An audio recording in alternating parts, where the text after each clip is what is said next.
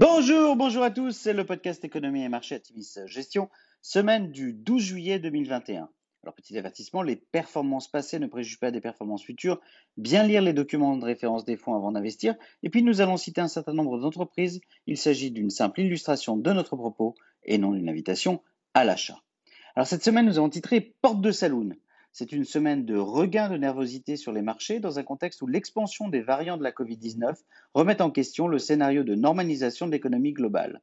Les marchés ont ainsi baissé brusquement jeudi avant de se redresser en cours de séance, puis durant la journée de vendredi. Les dernières statistiques macroéconomiques ont montré un tassement de l'activité aux USA et en Chine. Le PMI des services américains s'est ainsi contracté à 60,1 en juin contre 64 en mai. Le PMI chinois Caixin des services est ressorti à 50,3 au plus bas depuis avril 2020. Le PMI manufacturier pour juin est ressorti à 51,3 contre 52 en mai. À noter, Pékin a par ailleurs rouvert un nouveau front ces derniers jours, cette fois-ci contre les sociétés chinoises cotées à l'étranger. En Europe, les ventes de détail se sont appréciées de 4,6% en mai et de plus 9% sur un an, selon Eurostat, un chiffre au-dessus du consensus des analystes qui attendaient une hausse de 4,4% sur le mois et de 8,2% sur un an.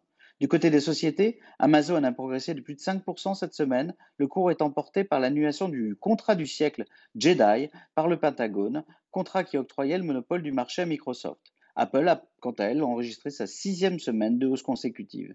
Du côté des taux, le 10 ans US a finalement terminé la semaine à 1,36% après avoir ponctuellement atteint, à la surprise générale, les 1,25% au plus bas depuis mi-février, les investisseurs semblant miser sur un fort ralentissement à venir de l'activité. Les tensions entre les Émirats arabes unis et l'Arabie saoudite n'ont pas permis un accord des pays exportateurs de pétrole quant aux quotas de production. Cet échec a porté ponctuellement le cours du pétrole WTI à plus de 70 dollars, 77 dollars mardi. Sur la semaine, le CAC 40 perd 0,4%, le SP500 progresse de 1,1% et le Nasdaq progresse de 1%. Alors à venir, les grandes banques américaines lanceront le bal des publications du trimestre cette semaine. La difficulté de l'analyse des chiffres des entreprises viendra de bases de comparaison biaisées par la mise au quasi-arrêt de l'économie globale lors du deuxième trimestre 2020 pour cause de Covid. L'inflation aux USA sera suivie de près avec la publication des prix à la consommation, le CPI, mardi, et à la production mercredi. Les ventes de détail US sortiront contre elles vendredi. La période est propice aux portes de saloon, acheter avant la chute, vendre juste avant le rebond, voire les deux. Les oscillations de la semaine sur les marchés invitaient, selon nous, à surtout ne pas bouger compte tenu des incertitudes. Nous avons cette semaine pratiquement laissé nos positions à l'état et ce fut une bonne décision.